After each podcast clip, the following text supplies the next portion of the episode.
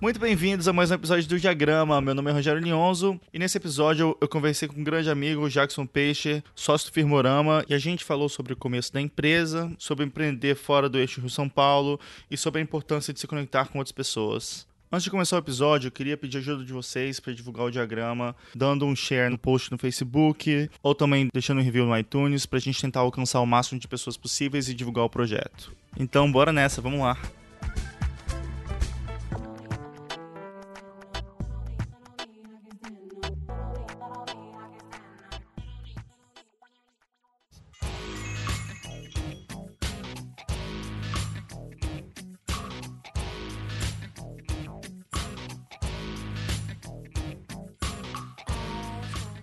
Voltamos com mais um diagrama e hoje eu tô muito feliz porque eu tô aqui com um amigo, um cara que é fantástico, Jackson Peixer do estúdio Firmorama. Jackson, seja muito bem-vindo ao diagrama, cara. Cara, muito legal poder participar desse teu projeto aí.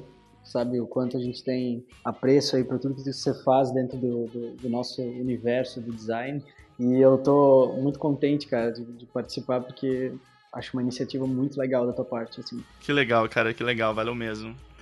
Cara, então a gente sempre começa aqui falando é, um pouco como as pessoas começaram. Então eu queria te perguntar justamente isso, assim, como é que foi o seu começo com design? Bom, o meu começo teve bastante influência da parte, coisa de meu pai trabalhar também de alguma forma dentro da cadeia e do universo criativo. Ele trabalha com arte final e desde pequeno uh, ele eu sempre via ele com as mesas, as coisas de desenho em casa. E eu acho que uma aptidão própria assim também, de desde pequeno ser incentivado talvez ou, ou de ver aquelas coisas ali sendo mexidas em casa e botar um pouco dele ali, mexer com algumas tintas, brincar com algumas coisas. E, bom, enfim, daí eu comecei já a, a, nessa coisa da criança que, sei lá, as pessoas falam que sabe desenhar de alguma maneira, né?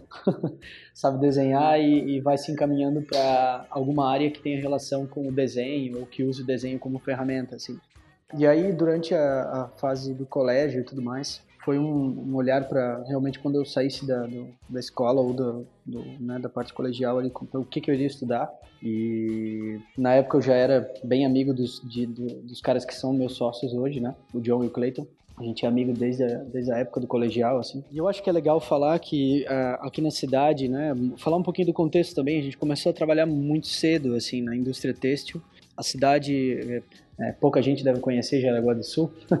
é uma cidade com predominância da indústria têxtil, né? A gente tem grandes indústrias aqui, não só têxtil, também tem outras indústrias grandes aqui na região mesmo norte, assim, mas o polo grande é o polo têxtil. A gente entrou numa dessas indústrias, né? O meu, no caso, o meu pai trabalhava dentro dessa indústria aqui na cidade. É uma a terceira é, entre as três maiores aqui, né? E ele já trabalhava nesse setor que é todo conectado com a parte de desenvolvimento de, de coleções e tudo mais. E aí um dia ele falou para mim, ó, é o seguinte, tem uma vaga, né, dentro do, do setor.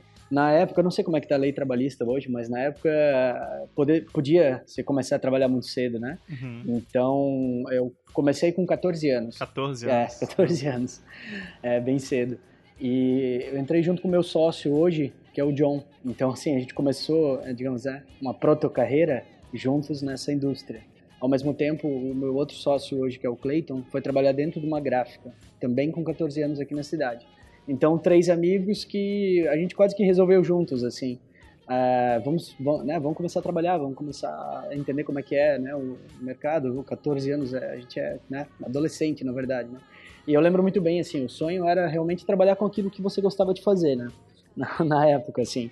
Então, ah, a gente gostava de desenhar, de ilustrar, beleza, vamos entrar lá, a gente vai poder ter uma, uma noção de como é trabalhar na área e tudo mais. Né? Faz muito tempo atrás isso. Então, lá dentro, uh, a gente pôde passar por diversos aprendizados. Assim, era um ano que a gente ficava dentro dessa indústria, aprendendo técnicas de ilustração, passando pelos setores, entendendo o processo produtivo, entender, entendendo uh, como trabalhar com softwares. A gente já começou a trabalhar com, com Apple, né? com com Macs lá dentro e tudo mais. Eu lembro que foi muito legal também. A indústria já tinha vários uh, Macs para a galera trabalhar lá dentro, foi legal. Uhum. E aí, uh, dentro da indústria mesmo, a gente começou a faculdade, né? Porque 14 anos até os 17 ali e tal.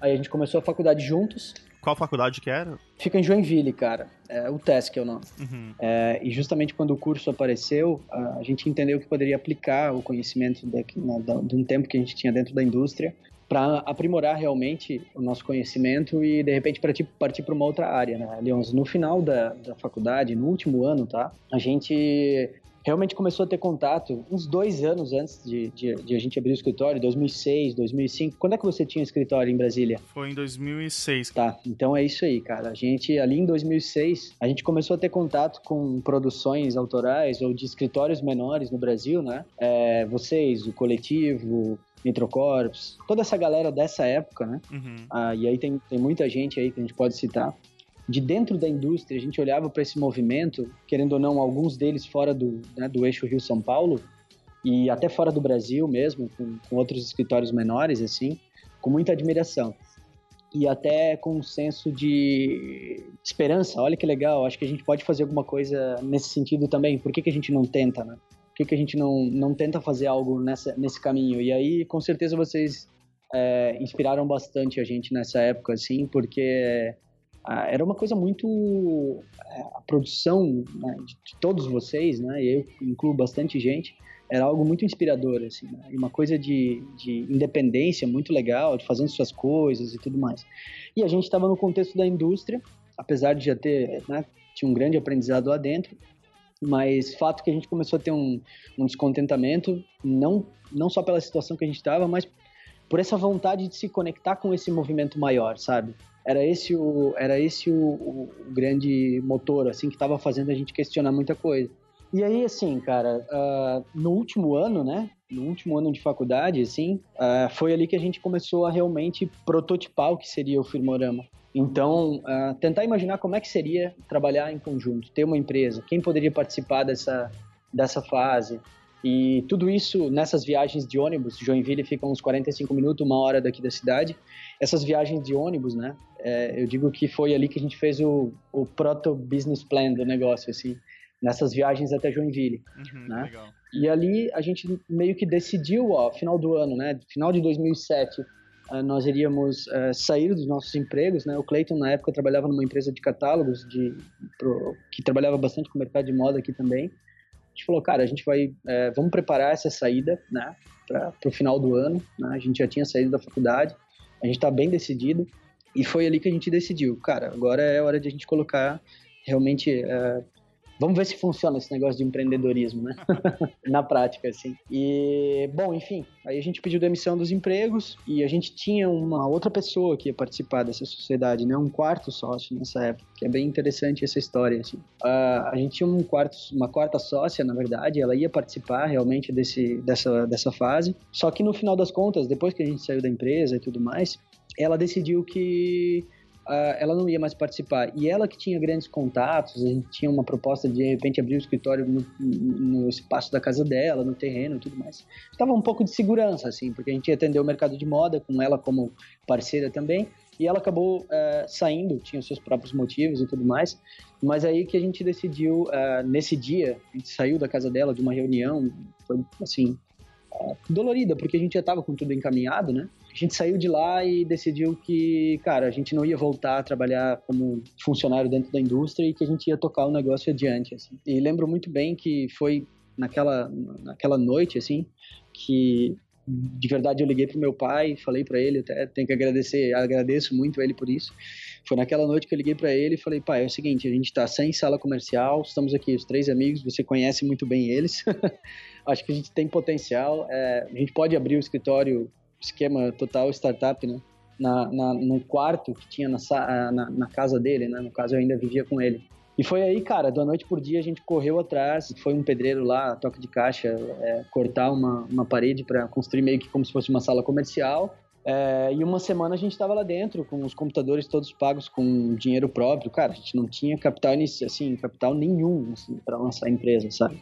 Foi tudo muito na raça, assim. Mas a gente tinha a noção que o negócio tinha que ser profissional, então já registrou, já foi lá, conseguiu um contador e tudo mais, é, fez todo o processo essa história, você contando assim, também me lembra muito a história que a gente teve com o Mopa. Eu, eu, imagino que seja bem parecido com vários outros escritórios, né? Essa coisa meio. Sim, cara. No começo, assim, tentar reduzir custo, né? Mas ao mesmo tempo tem essa parte meio que da empolgação. A gente também teve coisas meio parecidas, assim, de de pessoas, assim, quase participarem juntos também, no final não participarem, sabe? Então, eu consigo ver vários paralelos, assim, também, sabe? Você contando história, eu imagino que várias outras pessoas também tenham tido experiências bem similares, assim. Total. É, depois, né, depois que a gente abriu o escritório e a gente tava com essa fome de, de entrar em contato com essa galera toda que a gente gostava, aí a gente começou a descobrir muita coisa parecida, assim. É, e realmente o que nos fez... Uh, eu acho que no primeiro ano, o que nos fez ganhar uma abrangência legal, assim, de conseguir trabalhar com algumas pessoas que a gente gostava muito e ter o trabalho figurado em alguns portais legais que a gente gostava e tudo mais, algumas matérias e outras coisas que nos davam bastante impulso para continuar, foi justamente, cara, a nossa fome pelo, pelo contato humano mesmo, assim, por a gente descobrir quem eram as pessoas e quebrar aquele mito do, dos nossos heróis, assim, né?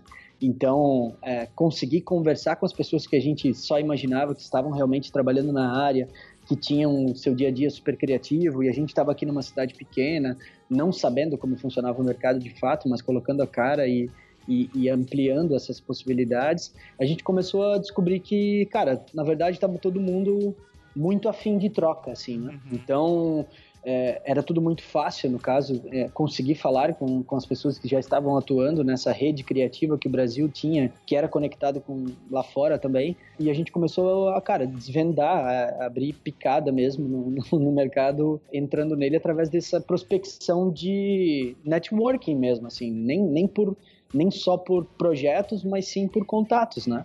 Então, uh, a gente foi adentrando esse meio criativo através dessa vontade de participar dele e, e, mostrando essa possibilidade de a gente participar dele daqui do nosso quartinho, digamos assim, né? Essa era uma época que realmente estavam rolando muitas coisas em vários pontos do país, né? Várias pessoas começando estúdio, começando projetos, tudo. Mas eu sinto que tinha uma, essa troca era muito natural, assim, até de, de, informação entre os estúdios, né? Assim, não tinha nenhum clima de concorrência, assim. Era uma coisa de vamos construir esse negócio meio junto, né? E, e uma coisa que você falou que eu acho que é muito legal, assim, é que a gente tinha os ídolos de design, que eram as pessoas meio que intocáveis, né? As pessoas Sim. da gringa e até pessoas do Brasil que já estavam trabalhando mais tempo, mas ao mesmo tempo, meio que no mesmo saco tinha várias outras pessoas que estavam fazendo é, estúdios, tudo que eram muito novos, assim, né? Pra gente também tinha essa influência do, do coletivo, da, do, do Introcorps, né? Do, Sim. do Ademas, várias pessoas fazendo é, coisas na época, assim, então acho que tinha essa questão de, de buscar essa referência, você, você tá vendo as pessoas que estão fazendo essas coisas e trocando informação com você, e ao mesmo tempo essas pessoas também eram suas referências, né? A gente acabava fazendo essa troca, assim, e respeitava muito o trabalho um dos outros, né? Acho que era muito legal isso. Cara, é, de fato, assim, é, ainda hoje, ah, na verdade, essa rede ela só foi se ampliando, assim. Quanto mais a gente foi entrando nela e quebrando esses paradigmas, a gente foi ampliando essa rede, que hoje eu acho que é o nosso, é, com certeza, o maior ativo que a gente tem no Filmorama é justamente essa rede de pessoas super conectada e com vontade de fazer várias coisas juntos e ajudar quando precisa. E eu lembro muito bem, assim, que já existia um grupo muito bem estabelecido no Brasil, assim, que a gente era muito peixe fora d'água dele, sabe?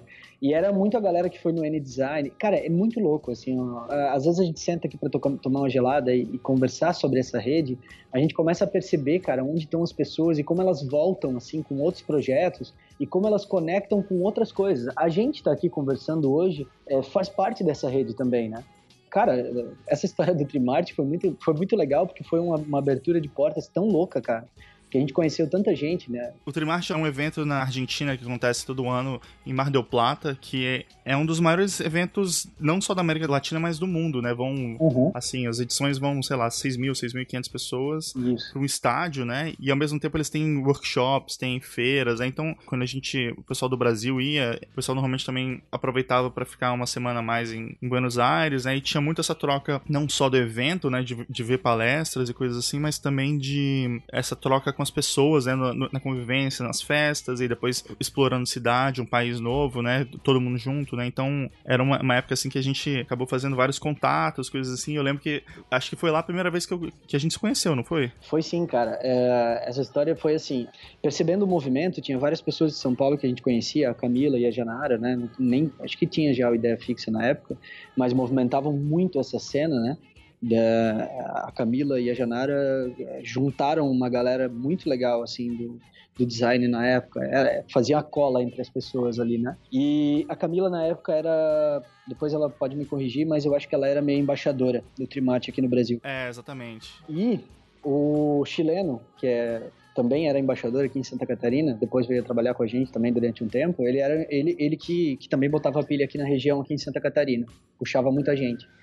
Cara, a gente criou meio que uma estratégiazinha nossa aqui de, de realmente ir para lá e eu fui sozinho para lá, com pouca grana que a gente tinha, assim, no começo da empresa, mas com essa fome de conhecer todo mundo, assim. E eu fui bem com o intuito de conhecer as pessoas que estariam lá do Brasil que estavam produzindo coisas legais para construir uma relação e aí depois continuar com esse contato.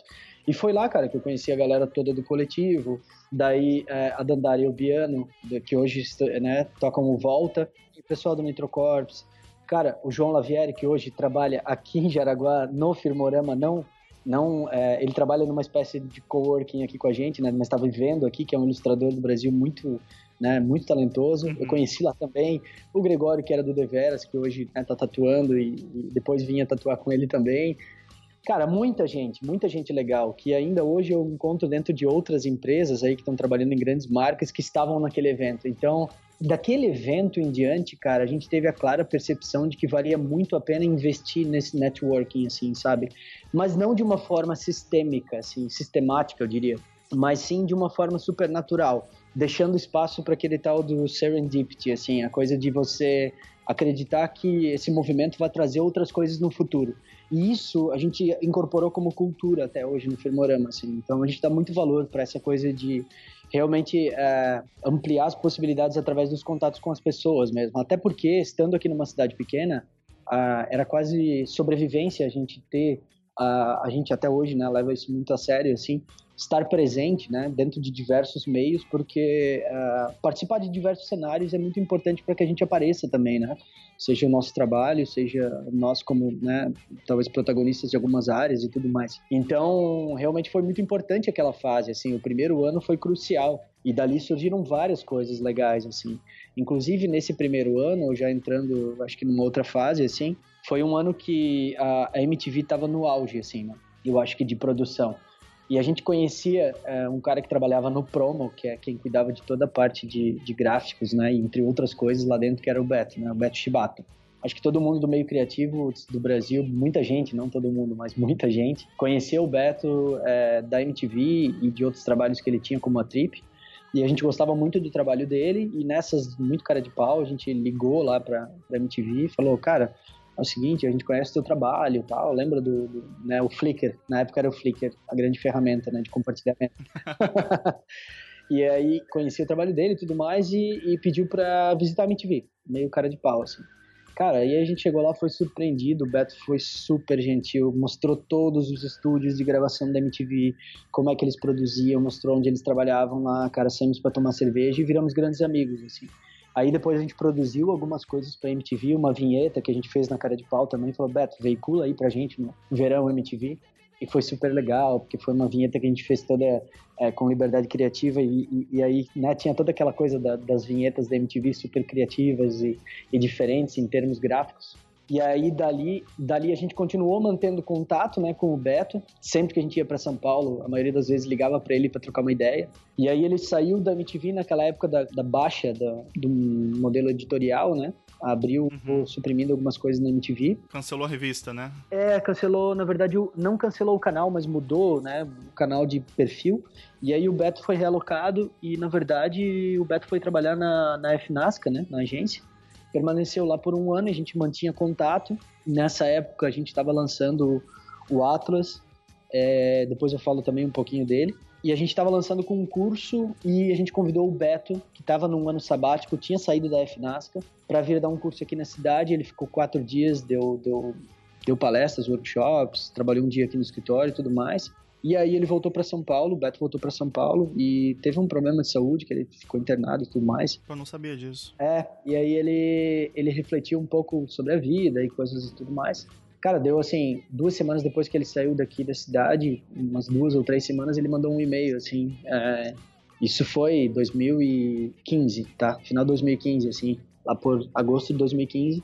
Aí então ele mandou um e-mail, cara, ó, vocês já pensaram em ter um quarto sócio?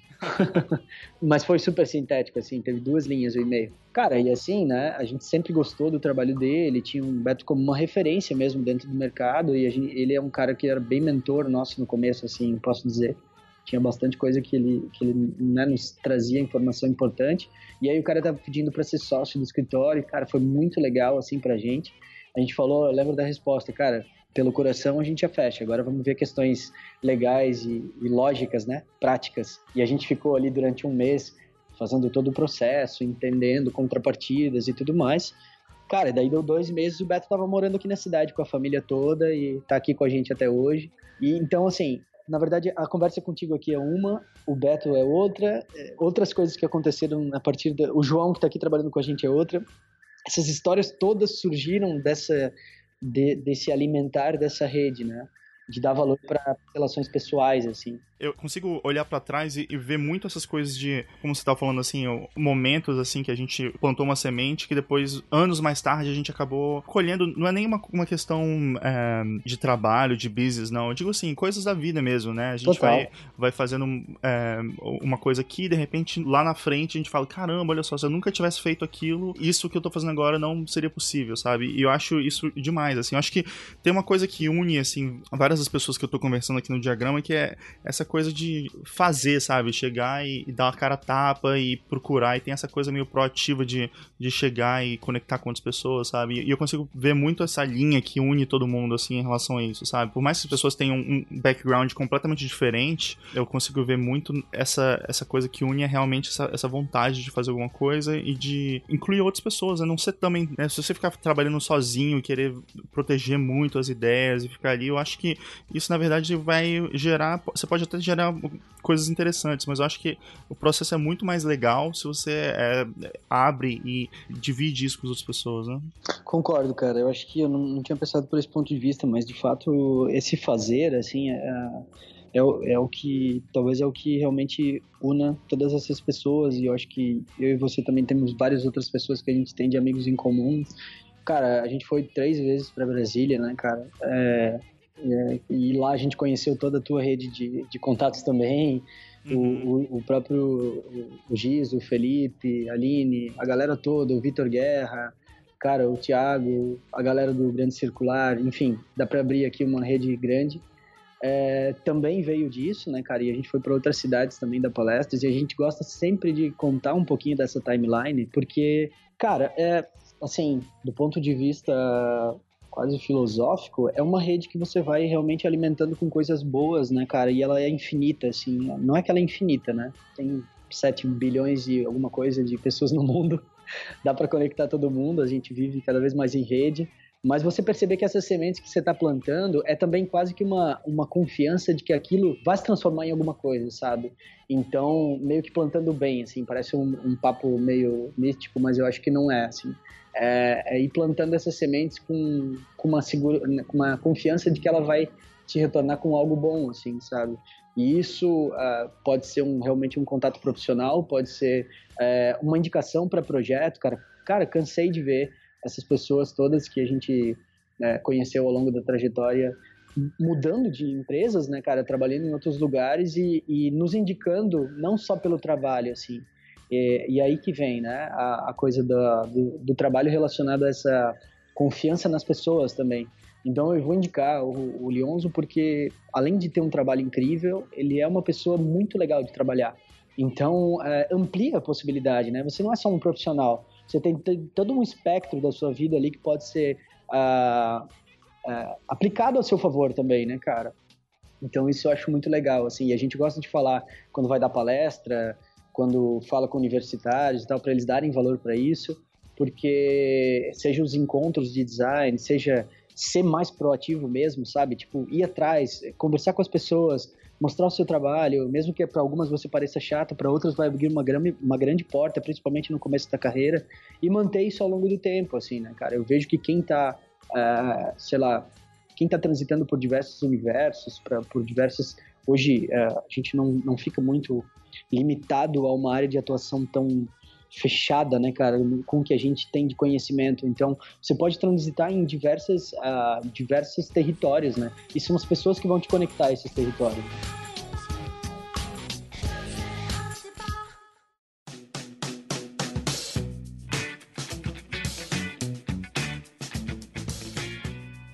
Eu queria voltar um pouco pro início do Firmorama, eu queria saber um pouco como é que vocês faziam para conseguir clientes e como é que era essa questão do business mesmo, assim, sabe? De chegar e como é que vocês conseguiam trabalho e se vocês já tiveram, assim, por exemplo, que prospectar, como é que funciona essa parte de captação de cliente? Tá, bom, é, vamos então falando da fase inicial, né? Eu acho que era é, é, que tem várias fases, assim. A fase atual tem, tem alguma me uma mecânica diferente.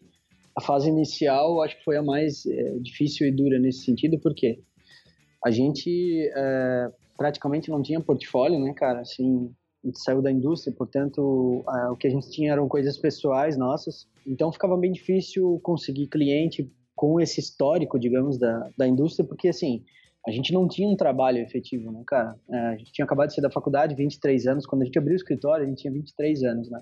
Então, ano que vem a gente faz 10 e eu tô com 33 anos. Então, assim, naquela época, cara, é, bom, falta de experiência, né? Pouco portfólio também. Experiência, eu digo, no mercado de fato. Pouco portfólio também. E não tinha estrutura física de verdade, né, cara? Então, a gente criou algumas pequenas estratégias, assim. A gente com agências de publicidade não era o nosso interesse grande trabalhar com as agências daqui na época, assim. Então a gente, como o DNA, falando também cronologicamente, o DNA do estúdio naquela época era extremamente visual, assim, muito mais uh, visual mesmo, sabe? Tipo, o ponto forte era esse, né? Então uh, a gente começou a atender agências de São Paulo, né? Realmente prospectando as agências e indo atrás e fazendo o trabalho chegar até elas de alguma maneira através dos meios de comunicação ou outras coisas assim que a gente fazia e também atendendo clientes diretos, justamente tentando chegar até eles com conteúdo que é, era disseminado através das próprias redes, né? Então, isso era 2008, cara, tinha um, sei lá, o Flickr era uma, uma grande, um grande meio de comunicação e a gente começou a criar uns pequenos hubs, assim, em alguns lugares, por exemplo, em São Paulo. Né? Então, a gente começou a atender o mercado editorial e pequenos clientes locais aqui também. Então era meio que uma ponte, assim. E engraçado, porque no primeiro ano a gente atendeu três clientes de fora, né? de fora do Brasil, assim. Um deles era uma capa para um disco para uma banda de Las Vegas, uma gravadora da Califórnia. O outro era, eram ilustrações que estavam dentro de um hot site de um restaurante que, que abriu em Dubai. O outro também foi um trabalho de ilustração para a Holanda. E aí esses trabalhos, e o trabalho da Havaianas também, que foi um design, desenho de produto junto com ilustração e tal, esses projetos, eles começaram a trazer resultado, né, para dentro do mercado, assim. Uma certa surpresa até. O escritório é esse que surgiu do nada, né, então, de uma cidade pequena, que não, não, não tinha expoência, digamos, no mercado, né, então gerava até uma curiosidade, assim, é, caras novos estão produzindo suas coisas, a gente começou a produzir muito trabalho autoral, já no começo, assim, então, os primeiros meses a gente produziu muita coisa e participou de muito projeto uh, não comercial, né, e isso começou a trazer um retorno bem legal do mercado, né. Então as pessoas começaram a procurar porque começaram a ver o nome aparecer fora daquela coisa prospecção comercial mesmo. Na verdade, a gente não tinha muito essa esse tino comercial, assim, a gente teve que criar ele ao longo do tempo, assim, no, nos primeiros dois anos foi muito orgânico, sabe? E aí a gente foi estudando isso ao longo do tempo e aprendendo, assim, mas no começo era isso. Então, é, a gente tem, é, não sei se isso é Brasil ou é, um pouco é, eu acho que pode ser talvez, mas aqui na região a gente enxerga muito que o que vem de fora é melhor, assim, é o senso comum, né? Muitas vezes a gente percebe isso. Então a gente já tinha esse feeling e tanto que há uns quatro anos a gente atendeu bastante gente de fora daqui, seja da cidade ou do estado. E aí depois a gente começou a ter um olhar aqui para dentro e agora o mercado está bem mais consolidado aqui para nossa região. Eu digo a região sul e a gente continua atendendo mercados variados fora daqui, né? Então a gente foi criando esses círculos de atuação também, que, é, que são bem variados, né, cara? A gente pode atender um cliente de fora do país, uma indústria local bem grande aqui, com projetos bem variados, até um cliente pequeno como uma cervejaria artesanal também daqui da região. Então, isso que é legal, assim, os mercados eles são múltiplos, né? Pra gente, assim, a gente tem múltiplas é, oportunidades de negócio em diversos mercados, né? E você vê muita diferença de trabalho, assim, com, com as coisas que você faz para fora e para essa parte local, assim, por exemplo, em relação a tipos de, de projeto, prazos? É mais comum fazer, por exemplo, ilustração para fora e trabalho de branding para o mercado local? Ou você consegue enxergar que, como o Firmorama se posiciona, é, vocês acabam pegando os mesmos tipos de trabalho para local e para fora? Na verdade, vamos falar agora do contexto contemporâneo, assim, né? Hoje, é, a gente pode entregar realmente a solução completa, né? Da estratégia até a materialização e a expressão do projeto todo, assim. Acabamos de entregar um planejamento para uma grande marca de cerveja, por exemplo, ou um projeto onde a gente desenha todo o posicionamento da, da marca, desde né, as fases de descoberta até a expressão dela na arquitetura. Assim. E isso foi uma mudança também, né? Porque vocês começaram mais com ilustração, essa parte que você estava falando mais gráfica, visual, né? E com o passar do tempo vocês foram pegando essa parte mais de estratégia e de, dessa entrega mais completa, né? De marca e também outros aspectos, né? Sim, cara. A gente já, já vinha primeiro tentando entender o mercado, né, cara, na época, quando a gente abriu o escritório, assim, como se posicionar em meio a ele, já que o nosso ramo de atuação ele pode ser tão múltiplo, né? E ele foi multiplicando cada vez mais ao longo desses anos todos, né? E, e continua a se expandir. Então, como a gente se posicionaria no meio dele, assim, uh, tendo as expertises que a gente tinha lá no começo e prototipando alguns projetos que poderiam ser, uh, in, assim, como clientes que a gente pôde aprender durante o processo, entender o que funcionou, o que não funcionou e replicando isso como aprendizado ao longo do tempo e, claro, é, buscando é, informação e conhecimento para ampliar as possibilidades de serviço, né? É, mas a pergunta que você fez antes, hoje a gente está, é, hoje a gente atende o mercado é, de São Paulo e, Rio também é, de ilustração com uma célula interna aqui que é assim um dos sócios do Firmorama, que é o John, ele continua tocando esse, essa célula extremamente visual aqui dentro, assim, né? É o ponto forte desse um desse sócio nosso. Então a gente resolveu que realmente uh, essa, essas etapas todas passariam por ele, assim como líder. E para a gente atender o mercado de São Paulo, as agências grandes com trabalhos de ilustração exclusivamente, né? A gente tem uma assessoria de um de um escritório chamado Norte, a Norte agencia artistas, ilustradores e designers justamente nessa venda dos projetos dentro das agências, né? Então, aí a gente atende grandes marcas, assim, junto com as agências de publicidade, em parceria mesmo. Isso tem sido bem legal porque a, a gente cria uma independência, é uma célula nossa lá em São Paulo de venda, né?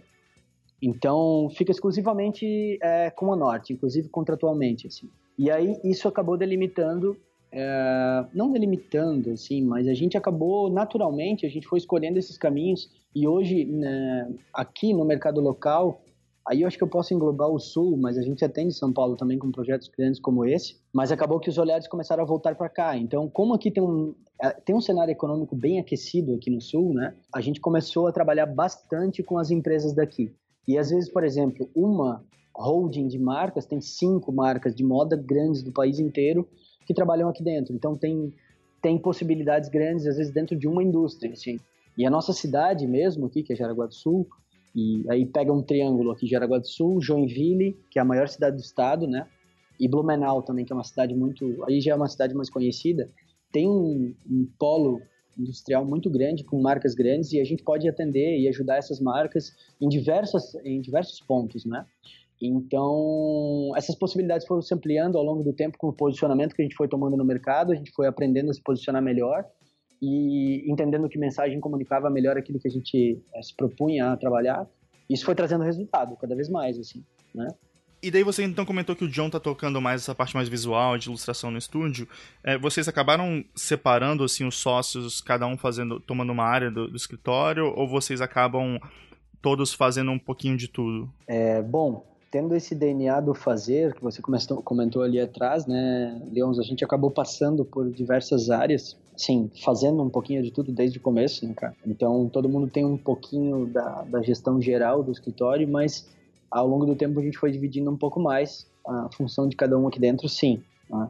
Então, é, isso sempre muda, assim, cada dois anos a gente, acho que cada ano mesmo, a gente já tem um ciclo anual, assim, de interpretar é, como é que está a função de cada sócio dentro do, do, desse sistema que é o Firmorama e agora o Atlas e tudo mais. E como é que a gente... É, o que, que essa pessoa também está buscando como conhecimento e como ela quer participar mais né, do negócio, assim, e a gente vai direcionando essa função para essa pessoa.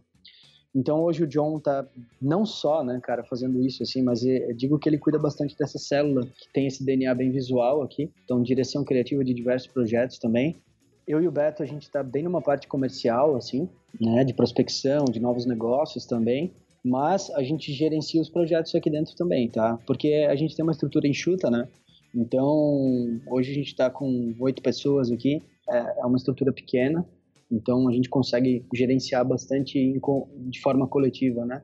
O escritório, assim. Ah, e o Clayton também tem uma parte nessa, nesse atendimento comercial, mas ele está bem no mão na massa também aqui com a turma interna.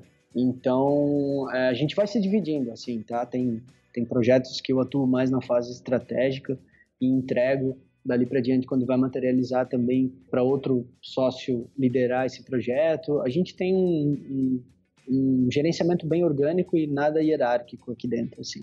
É, a troca flui de forma bem natural dentro do escritório e com equipes que a gente trabalha de forma remota, que é bem comum aqui também, gerenciar equipes externas para projetos maiores, né? Então a gente está bem adaptado a isso, assim. Cara, eu queria também falar, eu sei que você tem uma filha de dois anos, né? Então eu queria falar em relação a essa questão de, da vida pessoal e ter uma empresa. Como é que você vê esse balanço entre essas duas partes, assim, da vida, né? A parte profissional e a parte pessoal? Cara, é interessante é, perguntar sobre isso. Eu acho que, claro, é um impacto bem grande, né? A gente ter um filho, assim, até é um, é um bom subsídio para a gente buscar um equilíbrio. Esse equilíbrio, ele acaba vindo como um choque de consciência, assim, meio que pra você participar mais dessa vida como pai, dar valor para as pequenas coisas no cotidiano, né? E no meu caso, cara, a gente, acho que a gente viver numa cidade menor já te propicia diversas uh, questões que são muito benéficas assim para principalmente nessa fase inicial da criação da, da seu filho assim né? então sei lá na parte da manhã eu tenho um bom tempo com ela consigo levar ela para escola meio dia eu consigo almoçar todo dia quase com ela. Uh, o trânsito até em casa uh, é pequeno então eu consigo estar em casa um tempo relativamente bom assim para aproveitar ainda a parte da noite com ela. Então tempo de qualidade eu tenho certeza que eu tenho. Além disso no entorno aqui a gente tem bastante verde, então eu tenho contato com a natureza, coisa que particularmente eu valorizo bastante também para a qualidade de vida, assim. E, e, no dia a dia, assim, ser pai me fez questionar várias questões com relação à, gerência do tempo mesmo, sabe? Foi na mesma época até que eu busquei até uma, uma pesquisa pessoal no campo da neurociência, assim, para entender mais até os meus processos pessoais, assim, o jeito que a gente roda as coisas no cotidiano e ser muito mais produtivo. Então eu virei meio que um leitor assíduo dessa coisa de como melhorar o seu cotidiano para ele ser mais produtivo e efetivo para você produzir mais, né? É, não deixar de produzir as coisas, de estar focado no tempo, produzir mais no tempo que você dedica dentro do trabalho. Assim, no tempo que você está no trabalho, você está realmente focado em, em, ter um tempo bem aproveitado, assim, porque aí você consegue chegar em casa um pouco mais cedo, você consegue chegar bem também, né, não estressado, porque você conseguiu resolver mais coisas naquele dia. Então, é, fui pesquisar em outros campos também, seja na neurociência, mas principalmente nessa busca pelo equilíbrio em vários sentidos, assim, para também equilibrar minha vida pessoal, para eu, eu, estar bem aqui no trabalho, estar bem em casa também. Isso é uma busca, eu acho que é, faz parte também da cultura de todos os sócios aqui no, no Firmorama, sabe? Porque justamente a gente escolher foi uma escolha mesmo, a gente estar aqui nessa cidade e permanecer aqui, mas sempre, cara, sem barreira nenhuma geográfica, assim, sempre olhando muito para fora daqui e tratando as possibilidades múltiplas que, que a gente tem é, no Brasil e no mundo como possibilidade de projetos e conexão com pessoas, assim. É, mas estar aqui na, na, cidade também é uma escolha pela qualidade de vida, sabe? Nossa, assim. E isso, querendo ou não, molda um pouco daquilo que a gente produz como projetos e, e o jeito que a gente encara a vida, o jeito que a gente toca o escritório, tem a ver com isso também, sabe? E você tinha comentado já do Atlas, eu queria entender um pouco como é que aconteceu isso, né? Eu sei que é uma, uma junção de vocês com um escritório também de arquitetura, né, para aumentar até a gama de serviços que vocês prestam, mas como é que isso aconteceu e, e o que, que é o Atlas exatamente? Cara, é, o Atlas, é, originalmente, ele surgiu da união de duas empresas, né? A Metro Quadrado, que trabalha com arquitetura e outros projetos, que é de Joinville, da cidade aqui do lado, e o Firmorama. Então, contando cronologicamente, a gente começou a trabalhar em projetos em conjunto, né? Unindo realmente as nossas expertises com, com o deles. A gente percebeu uma sintonia muito grande e também percebeu que a gente ganha um potencial muito grande quando a gente vai para a parte física e de expressão da, marca ou da estratégia na arquitetura. Não só na arquitetura, mas na experiência como um todo, assim. Por isso que o trabalho se amplia bastante. E o que uniu, o que colou os dois escritórios, assim, foi justamente essa vontade por fazer coisas diferentes, sabe? Eles têm um DNA muito parecido com o nosso, assim. Então, eles não estão só fazendo arquitetura ou interiores ou, ou edifícios e tudo mais. Eles estão transitando por diversas áreas, inclusive um dos sócios é mestre em design. Então, assim, eles estão transitando por diversas outras áreas que, que não são balizadas pela, pela denominação ali, né? Metro quadrado, arquitetura. Né? Amplia-se muito o espectro a partir disso. A gente também tem, sempre teve essa vocação, e aí quando a gente encontrou com eles, é, a interface foi muito natural, assim, né? Trabalhando junto em alguns projetos, é, mas a gente sentiu a necessidade de criar uma coisa nova, porque para ter uma certa independência também e para virar meio que um laboratório também das duas empresas, assim, para a gente ter uma denominação própria para esse para essa organização. Então, o Atlas hoje ele é um a gente chama ele de, de uma organização de pessoas mesmo, né? a gente atua com desenho de experiências, consultoria criativa também, e ele é um laboratório também voltado para experimentação de projetos que a gente chama de projetos especiais, né? Para empresas e pessoas. Principalmente aqueles que utilizam alguma ferramenta de imersão para os processos de descoberta, como consultoria, desenhos de novos produtos, projetos, experiências e por aí vai e quando a gente trabalha em conjunto também, ou seja, quando a gente funde né, as, as disciplinas para atuar de maneira unificada, né? como Firmorama e metro quadrado, a gente tem o terceiro elemento que é o Atlas. Além disso tudo, a gente também gosta de potencializar a discussão sobre formas alternativas de, de trabalho mesmo, promovendo ações que a gente pode criar cursos e compartilhamento de conhecimento que vai inspirar novos caminhos mais abertos, mais interligados. Então a gente tem cursos, a gente tem projetos especiais lá dentro que não cabem na metro quadrado do a gente tem clientes que a gente atende diretamente com o Atlas também. Então é uma gama de possibilidades maiores, assim. É mais aberto ainda do que a gente já tinha com o metro quadrado de. Então a gente deixa ali uma página realmente em branco para que a gente possa construir isso ao longo do tempo. É um laboratório. Então é quase uma é uma startup é, própria nossa, assim, mas que está tá já em, em plena aceleração.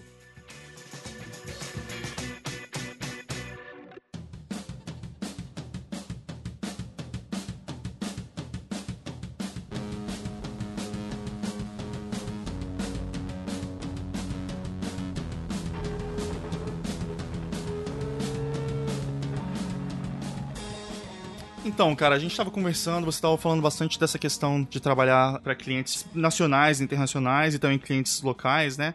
Então, eu queria começar falando sobre um trabalho que vocês fizeram que teve uma repercussão bem grande, que foi a tipografia da Brahma, mas depois eu também queria falar de umas coisas locais que vocês fizeram. Mas nesse trabalho da tipografia da Brahma, como é que funcionou isso, né? Eu sei que foi através de uma agência de publicidade, não foi isso? Cara, esse projeto foi bem legal porque é pelo menos é, aqui no Brasil, assim, eu não enxergo muitas campanhas com tipografias exclusivas, né? E esse projeto ele foi junto com a agência África, que cuida da conta da Brahma, né? E aí, na Copa, durante a Copa, eles criaram uma cerveja com uma campanha. Era uma cerveja exclusiva, com uma campanha específica para ela. É, e essa cerveja, ela tinha sido criada com um ingrediente plantado na Granja Comari, que é o centro de treinamento da seleção brasileira e tudo mais. Então, o projeto em si, ele teve um, um olhar para desenho de produto bem legal. Tem uma garrafinha, estou olhando ela daqui, inclusive a gente tem no escritório ela aqui. Uma garrafinha diferente e tal, e teve toda uma campanha em cima dessa produção, dessa cerveja especial para a Copa e tudo mais. E eu acho que a agência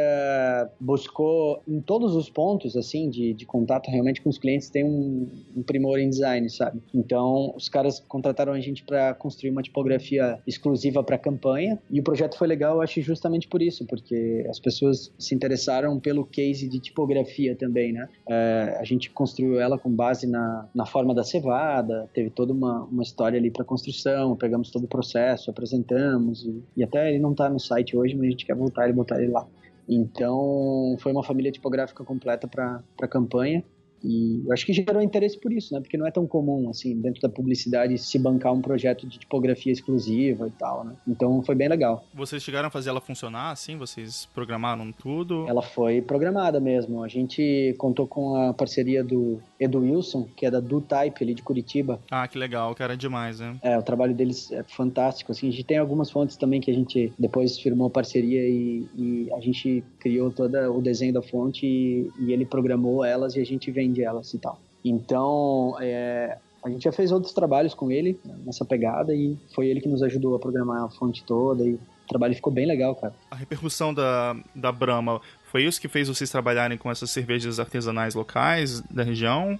Ou foi ao contrário? Na verdade, cara, foi. Eu acredito que tenha sido ao contrário, assim. A primeira cerveja que a gente é, trabalhou aqui na região foi a cervejaria Stannis, que tem alguns pubs aqui, em algumas cidades aqui em Santa Catarina, mas o pub é, principal deles é na cidade aqui de Aragua do Sul, e eles têm um branding assim, eu digo em todos os pontos, assim, sabe? Desde, até na experiência de, de, dos pubs, excelente, assim.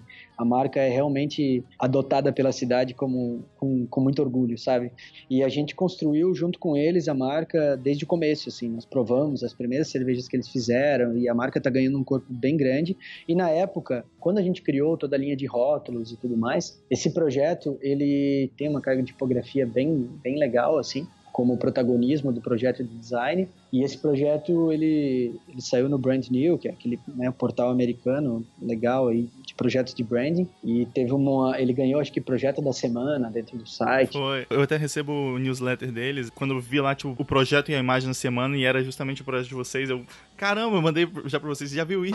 isso mesmo, foi isso mesmo. É, eu acho que tinha até uma categoria, era o projeto mais sexy da semana. É. e aí esse projeto, como ele também ele ele ganhou uma repercussão legal dentro dos portais, por exemplo, aquele Oh Beautiful Beer, que é um, um portal especializado em design para cervejarias né, americanas e, e, do mundo todo. E outros portais, inclusive brasileiros, como um projeto bem legal assim de, de design para cervejarias, eu acho que aí acabou caindo na mão das marcas de cerveja é, maiores, né? Ou das agências que atendem essas marcas, né? E esse projeto da Stannis, assim como outro, por exemplo, da cervejaria Maestro, que é uma cerveja local também. O projeto é bem recente, agora entrou na Bienal de Design também como um projeto de embalagem. Ah, que legal. É, esses projetos, isso que é legal, assim, os projetos locais que têm uma energia tão grande quanto um projeto para uma marca grande, também chamam a atenção, né, dessas marcas, assim. Então, a gente foi procurado já por diversas uh, empresas que são holding de grandes marcas de cerveja para projetos maiores ou para cervejas que estão dentro do grupo de craft, né, deles, justamente pelos projetos para cervejarias locais. Esses caras estão de olho também aqui, por quê? Porque a gente tem um cenário, né, Blumenau é considerada a capital da cerveja artesanal do Brasil, então o cenário cervejeiro está tudo aqui nesse triângulo, a gente tem muita cervejaria por metro quadrado aqui, né? Então, assim, é legal que projetos locais têm todo esse investimento de energia e de vontade de fazer um negócio muito legal e acabam repercutindo para marcas grandes também, né? Isso é, uma, é meio que uma inversão, digamos assim, né? Você não olha para marca grande para tirar só referência para projetos pequenos, mas um projeto para uma marca de repente pequena que pode ter um potencial grande pode chegar até as marcas grandes e vir a referência também, né? Então vamos falar mais também desse trabalho da Maestro, né? Como é que foi isso? Foi uma coisa parecida? Sim, uh, o projeto para Maestro ele é bem também bem recente, assim. É uma cervejaria relativamente pequena também aqui na cidade. É, ele veio depois do projeto da Stannis ainda. E é, ele foi um projeto também de redesign completo, embalagem. Eu acho que o resultado também, a, a gente gosta bastante do resultado que ele tem, tem bastante ilustração, e a gente estudou bastante o mercado para criar um rótulo que fosse diferencial. E a gente está muito agora acompanhando o resultado desses projetos também, né? O que, que isso influencia no negócio do cliente, assim, fazendo esse acompanhamento do projeto, né? Para que ele não seja um projeto só com uma essência visual, mas muito estratégica, assim. E no caso da Maestro, o resultado é, assim, é perceptível em vendas, assim, né? O pessoal nos dá muito esse feedback também de que depois desse redesenho de, de branding mesmo, de marca e de embalagens completo, a, a marca ganhou uma abrangência de vendas bem legal. Eles abriram uma distribuidora né, grande aqui na região também para distribuir a cerveja deles para gôndola de diversas lojas especializadas e mercados e realmente posicionou eles dentro do mercado de cervejas artesanais muito bem, assim, seja aumento de vendas na gôndola de mercado até essa percepção de marca mesmo, de que a marca tem solidez e investe em design e tudo mais. É, isso é muito legal, assim, né? A gente conseguir é, mostrar para o cliente mesmo que o investimento num projeto estratégia, design, brand completo, ele precisa ter esse resultado, né? E, ele, e, a gente tem todo o interesse que o projeto ele, ele realmente traga resultados práticos, né, para o cliente de negócios. Assim, a gente está muito de olho nisso e mostrar para os clientes que, que esse investimento traz resultado na prática, que ele pode metrificar isso em vendas, é um ganho muito interessante para a gente. Assim. E é muito interessante também porque é tão difícil medir né, o resultado de um trabalho, né? principalmente quando você está trabalhando com uma empresa maior, é muito raro eles abrirem isso para o setor de design. Né? Então é, é, legal vocês terem esse tipo de parceria que eles podem né, informar assim, para vocês e, e, dar esse feedback do resultado, porque eu acho que são coisas que vocês né, vão podendo assimilar e usar isso tanto para futuros trabalhos com eles, quanto para outras empresas também, né? Com certeza. Nos últimos anos a gente tem cada vez mais adentrado as estratégias macro assim das empresas quando a gente vai trabalhar com elas e o mercado ele é, na verdade ele está é, quando o cliente ele identifica também que você realmente está oferecendo um serviço que está focado no negócio dele, né? Não é só um sei lá um embuste visual ali ou algo que vai deixar o, a embalagem dele mais bonita ou vai transformar só a fachada dele, mas que você está pensando realmente na cultura da empresa, no que aquilo vai impactar em negócios, é mais fácil você conseguir ter acesso a esses dados que vão trazer uma métrica de sucesso, né? De sucesso realmente do que aquilo que o cliente leva em consideração do que é o sucesso de um projeto de design ou de branding mesmo. Então, a, gente tem sido bem incisivo assim com os clientes para que eles forneçam para nós esses dados, mesmo para a gente começar a trabalhar, porque orientar o projeto a essas métricas, né? A esse olhar para o futuro, a, essa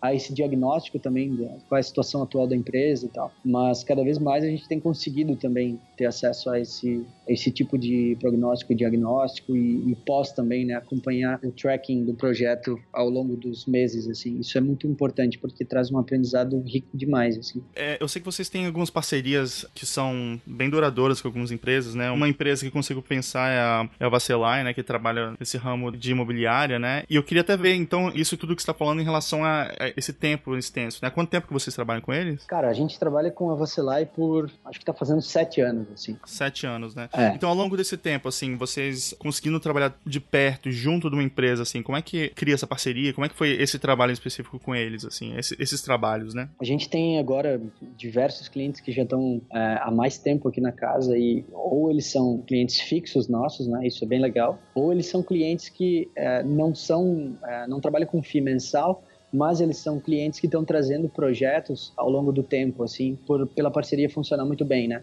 Então, é, a Vacelai é esse caso, assim.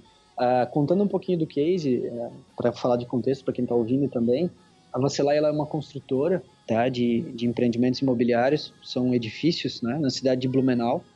Quando a gente chegou uh, na empresa, o Ricardo, que é o empreendedor, ele estava no momento onde ele tinha o atendimento de uma agência local, mas ele não se satisfazia realmente com o que eles traziam de oportunidades para ele, de, de, ideias, e ele estava querendo realmente reorganizar e realinhar a bússola do negócio dele para orientar muito mais para arquitetura, para entrega de design mesmo no cotidiano das pessoas, para criar projetos com maior relevância assim para ele, sabe? Não, não só para ele, mas para o mercado também. O desafio era grande porque o mercado de Blumenau, na, nesse ramo imobiliário, ele é tradicional, né? Assim, eu acho que como toda região aqui, ele é um mercado com pouca abertura para o que é novo, assim, e o que o Ricardo queria trazer era algo realmente novo, assim, as entregas que ele teria dentro dos empreendimentos seriam bem diferentes daquilo que o mercado estava entregando, então, geralmente, para esse processo de inovação gera bastante receio, né, porque precisa tatear bem o território antes de você pisar com força total. E aí a gente começou com um dos empreendimentos, uh, trazendo uh, uma linguagem de comunicação bem diferente, mas associando junto com a arquitetura e as experiências todas no processo, assim, entendendo o processo todo da construção da ideia do empreendimento, tratando o empreendimento como um produto de verdade, então trabalhando com um nome que fizesse sentido, uma linguagem estética, a história toda, essa narrativa que a gente ia contar ao longo do tempo, durante o projeto, enquanto o projeto estava sendo construído, porque é, construir um prédio ele é um projeto de dois, três anos, então ele é um projeto a longo prazo, né? A gente precisa sustentar, digamos assim, esse contato com as pessoas durante esses três anos. Então a, a gente ajudou ele a construir todas as experiências que envolviam é, a construção desse empreendimento.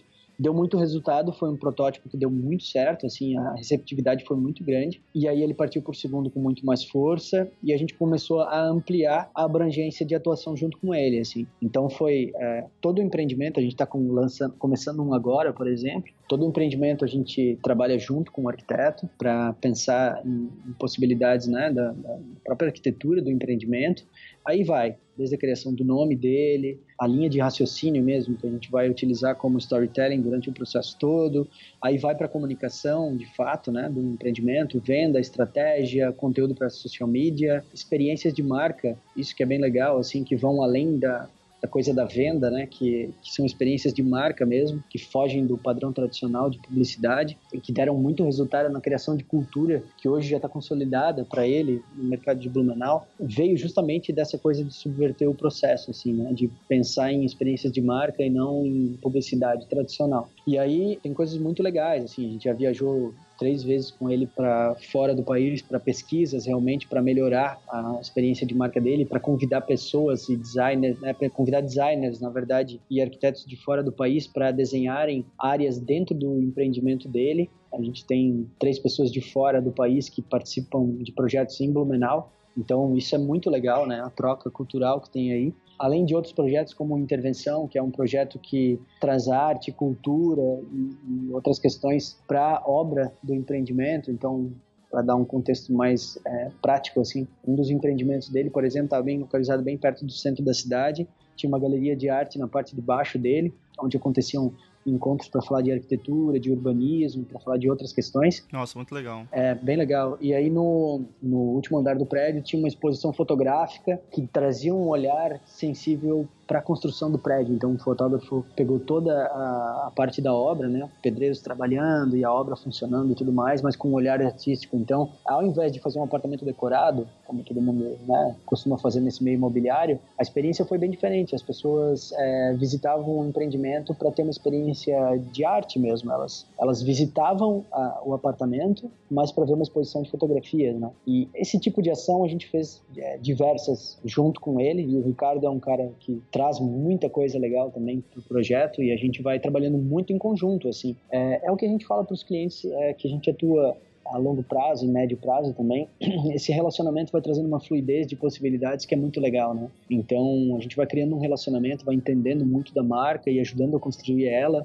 e o cliente também tem uma formação nesse processo, isso gera resultados. Assim. Eu conheci o Ricardo e acho que, assim, eu posso falar que é muito legal quando clientes têm essa, essa visão, né, maior e acho que tem muita essa ideia, às vezes, no design da gente falar assim, ah, não, o cliente deixou eu fazer uma coisa legal, assim, mas é, é muito mais legal quando o cliente tá envolvido também e ele também tá criando junto com você para fazer uma coisa interessante, né? Eu sinto muito que eles são um caso disso, né? Total. Eu não lembrava desse caso agora que você me lembrou. É verdade, né, cara? Você encontrou ele em Nova York e para quem está ouvindo, o Leonzo é, fez às vezes de fotógrafo e filmmaker, né, Leonzo? Num empreendimento que se chama Brooklyn. E o Leonzo captou o cotidiano do Brooklyn pelos olhares dele. E foi muito legal, porque a gente queria esse olhar do, de uma pessoa que vive lá, um designer, e o, e o Leonzo foi, foi nosso parceiro para ajudar a construir esse projeto. E, cara, o projeto foi um sucesso, tá? Ele foi entregue há pouco tempo e, e ainda nesse mesmo projeto que você trabalhou, um estúdio do Chile desenhou uh, o rooftop do prédio, assim, o ambiente todo. E, cara, foi muito legal, assim. Todo mundo adorou. É, isso que eu acho muito legal, cara, desses projetos, porque nem aqui em Nova York eu vi coisas desse tipo, né? Esse cuidado, assim, de é, envolver as pessoas mesmo numa ideia, né, do prédio. Então tem entrevista com pessoas, tem um pôster que você recebe junto com o material, ter, sabe, várias coisas que te inspiram, na verdade, porque, querendo ou não, é, é isso, né? As pessoas estão querendo comprar uma casa, elas depois vão pensar na arquitetura, vão pensar no estilo de vida delas, vão pensar em tudo, e, e tudo isso que vocês estão criando junto com a Vacelar é justamente, é isso, né? Tentar assim ajudar as pessoas a, a, imaginarem isso e buscarem um lugar que elas querem morar, né, que faça sentido para elas, né? Então acho que é, é, muito legal essa ideia de posicionar assim, os prédios. O que a gente mais vê são as pessoas fazendo esse tipo de empreendimento imobiliário sem essa preocupação. Sim, cara. Só tem uma preocupação quase que financeira, né? Mas eu acho muito legal quando tem essa, essa questão a mais, assim, né? De pensar realmente nas pessoas ali, como é que elas vão usar o prédio e que tipo de perfil é interessante para aquilo, sabe? Que tipo de história e que pessoas podem se identificar com aquilo, sabe? Ah, e é legal, cara. Dá muito resultado, assim. Muito, muito resultado mesmo, sabe? A gente tem um acompanhamento muito grande com quem vive também nos prédios e perceber a felicidade dessas pessoas de viver ali, usufruir daqueles ambientes todos e, e essa história ela, ela se expande, né, com o lançamento, digamos, com as pessoas vivendo nesse, nesse empreendimento, assim. É, eu também queria conversar com vocês, vocês têm um projeto que é o Refúgio Criativo, que hum, sempre me chamou muita atenção, é, não só pelas parcerias e pessoas, assim, que vocês conseguem juntar e fazer coisas muito interessantes, mas também essa ideia também de se desligar do resto e para discutir algumas questões, né? Você podia falar como é que funciona isso e também os, qual é o objetivo, né, desse refúgio, como é que funciona isso? Cara, a ideia dos refúgios criativos, ela nasceu durante o processo de construção do próprio Atlas que eu falei ali atrás, né? É, a gente sempre foi muito curioso com relação às questões mais subjetivas ligadas ao processo criativo e esses assuntos eles estavam presentes mesmo nas nossas conversas mesmo fora do trabalho. Eu digo nós com o pessoal da Metro Quadrado e outros parceiros nossos também, né? Então é aquele papo fora de trabalho que em algum momento você quer colocar ele em prática, assim, né? Pode ser um projeto pessoal e no caso o Refúgio ele nasceu desse jeito mesmo. Então os assuntos eles eram muito ligados a etapas materiais ou talvez o que a gente chama de preparação de cada processo criativo, né? Seja na arquitetura, design ou outros campos e territórios. Daí, cara, assim, nesse diálogo ele cabia psicologia, autoconhecimento, sociologia, neurociência, como eu falei ali atrás, espiritualidade, cabe tudo, né? Em certo momento, a gente sentiu que tinha uma necessidade de transformar essas anotações dos cadernos e outras coisas que a gente discutia num experimento de vivência mesmo, uma coisa real, né? Que a gente pudesse experimentar aquilo que era só teoria antes. E aí, para tirar do papel a proposta do Refúgio Criativo, a gente prototipou uma experiência prática aqui em Santa Catarina, tendo a natureza como cenário, digamos assim, com um grupo de amigos e que trabalham de alguma forma relacionados ao universo criativo. E a gente foi para um fim de semana de quase um retiro, né? Uma imersão para falar de todas essas questões que a gente falava, né? Para discutir, para colocar em prática, para ver como é que funcionava a gente trabalhar fora do contexto do cotidiano e principalmente discutindo essa questão do foco mesmo, de você se desligar do seu cotidiano e se colocar em, em desafio mesmo, né? Um cenário totalmente diferente e se realmente trazia benefícios mesmo, essa coisa do foco total, da imersão e tudo mais. Então, esse protótipo, ele aconteceu em Blumenau, a gente ficou um fim de semana lá, acampou numa fazenda e, nós desenhamos duas pessoas, né? Inclusive foi eu e Miguel, que é arquiteto da Metro Quadrado, nós ficamos incumbidos de desenhar a experiência, então pensando em diversas ferramentas de design thinking e experiência mesmo, para que o fim de semana fosse muito simbólico também e ele tivesse um viés prático, né? E a gente foi para lá com um objetivo e até era foi engraçado porque a ideia era construir uma cabana nesse lugar, tipo em vários encontros assim, para que tivesse um viés prático também para botar a mão na massa, sabe? Sair do computador, sair da coisa né, do escritório. E no fim das contas, ele virou algo maior, assim, a gente voltou desse refúgio bem impactado, assim, o impacto percebido de, de cada participante foi muito grande e intenso, e aí que o refúgio tornou-se um organismo vivo depois disso. Depois dessa primeira edição, a gente percebeu e a gente gerou um conteúdo que foi gerado a partir. É, foi uma reflexão do que essa atividade prático-criativa trouxe para cada um dos participantes e das empresas, né?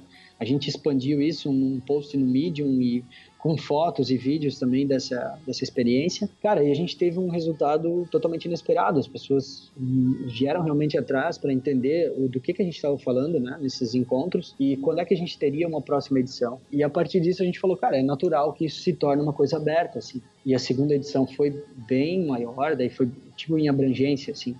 Entrou como parceiro o estilista Ronaldo Fraga, de Minas Gerais, e uma grande parceira de trabalho dele, que é a Mônica Godoy, uma psicoanalista. E com eles a gente criou uma experiência de quatro dias em Minas Gerais, que era dentro do ateliê de criação do Ronaldo Fraga, assim, na entranhas, nas entranhas do processo criativo dele, e também nessa fazenda, né, esse retiro da Mônica Godoy e do parceiro dela, que é o Daniel, que é um educador ambiental, num lugar bem afastado, bem afastado não, 40 minutos de Belo Horizonte, mas que fica na Serra da Moeda, um lugar de uma natureza exuberante. É, de novo, com esse mesmo DNA, né, do, do, primeiro encontro, né, que a gente descobriu naquele primeiro encontro. Mas aí a gente adicionou outros ingredientes e aí surgiu a segunda edição, já foi para a terceira e agora a gente está desenhando quarta e quinta e o negócio tem ganhado uma expressão bem interessante de novo, é aquele mesmo formato que a gente estava falando do Atlas, assim. Esse projeto ele entrou nesse guarda-chuva de projetos do Atlas, mas ele está ganhando um corpo muito maior e as pessoas têm se identificado com esse projeto de workshops que tem essas ferramentas de imersão e de autoconhecimento né, e ferramentas práticas com esse campo da natureza também expresso ali. E a gente tem deixado o rio fluir, tem se transformado em algo maior e isso tem sido bem legal, assim, porque tem nos feito questionar diversas coisas e o que a gente aprende nos refúgios também, a gente consegue aplicar, seja na vida ou aqui profissionalmente dentro dos escritórios, isso gera cultura e vai gerando um ecossistema todo novo, isso tem sido muito legal. E também a gente tem é, gerado conteúdo dessas reflexões e discussões, e esses conteúdos têm chegado a mais pessoas, e a gente está deixando a coisa fluir e essa demanda tem nos motivado a criar coisas novas dentro desse campo, né? O que, que você sente que é o maior resultado assim do refúgio, assim, dá uma certa reinvigorada assim para vocês voltarem a trabalhar? É uma coisa de descobrir coisas novas? O que, que é exatamente o objetivo principal para vocês? É, bom, essa é uma pergunta que a gente ouve bastante, assim, né? Porque o resultado ele acaba sendo diferente para cada pessoa. Alguns saem com mais perguntas, outros encontram mais respostas, né? Mas, cara, o que a gente fala sempre é assim, é, existe um estado de maior consciência, isso é fato, é despertado, esse estado ele pode ser o que faltava para é, descobrir sentimentos importantes dentro de um caminho criativo, como segurança, identidade, é, conexão mesmo, autonomia, mas essa caminhada acaba sendo mais longa, porque ela começa ali no refúgio, no exato momento que, que essa conexão acontece e a pessoa descobre sozinha o caminho, e ela, ela vai sabendo cada passo que ela, né, que ela vai é, vendo com a conquista de novos territórios a, maneira que ela descobre novas necessidades, desejos, interesses. Na verdade, assim, é, é uma forma de você criar uma situação onde você toma consciência de coisas que no seu cotidiano normalmente você não tem tempo para refletir sobre elas. Assim. É reservar um espaço de tempo para você ter contato com outras coisas como a gente trabalha com ferramentas de autoconhecimento, por exemplo, e daí vamos falar de criatividade, é natural que, que no cotidiano a gente esqueça algumas questões que são importantes para a gente dentro do processo criativo, é, e aí eu olho falando do viés pessoal, e quando a gente vai para um retiro, um encontro, uma imersão como essa, é, reservar esse tempo para que no cotidiano você não tem, naturalmente vai despertar uma série de coisas que vai levar um tempo para você digerir ao longo do tempo. Né? Mas a gente procura entregar é, no final desse, desse encontro questões práticas mesmo para a pessoa aplicar no seu cotidiano. Assim. Então, além disso, a, a, gente tem um acompanhamento, digamos assim, dessas pessoas, porque é, de fato é muito impactante. Eu espero que quem esteja ouvindo não se assuste com essa com essas descrições, mas é, é, é normal que isso aconteça porque né, a gente está num, num, ambiente diferente, né, a gente tira um tempo para falar de si mesmo, do, do, seu processo criativo, das suas coisas, e aí a gente acaba cavando uma série de coisas que a gente vai digerir ao longo do tempo. Assim. Mas a transformação ela é diferente para cada pessoa, sabe, Leonzo? A mudança ela é diferente para cada pessoa. Assim, né? Bom, além disso tudo que eu comentei, é, do ponto de vista do coletivo, né, o refúgio ele acaba provocando uma noção de grupo bem forte. Ele acaba despertando algumas coisas como empatia, colaboração e resultado do pós-refúgio que se cria é uma rede bem forte de ecossistemas criativos também, que são interconectados, né? E, e, é a partir dessas pessoas que participam, transformam, se transformam em outros projetos e outras coisas. A gente tem vários exemplos dentro das pessoas que participaram e a gente gosta desse depoimento e de acompanhar essas pessoas também, de coisas novas que surgiram a partir do refúgio e justamente desse olhar diferente, né, para sua produção autoral e desse senso de grupo bem forte também.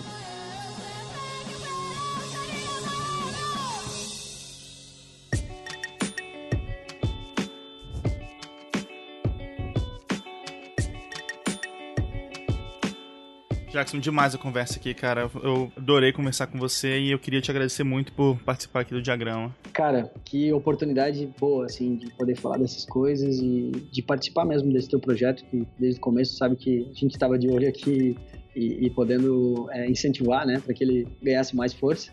E eu fico muito contente, cara, lisonjeado mesmo, feliz e, e contente de participar dessa tua iniciativa aí, cara. Que bom, cara, valeu. Conversa boa. valeu, valeu.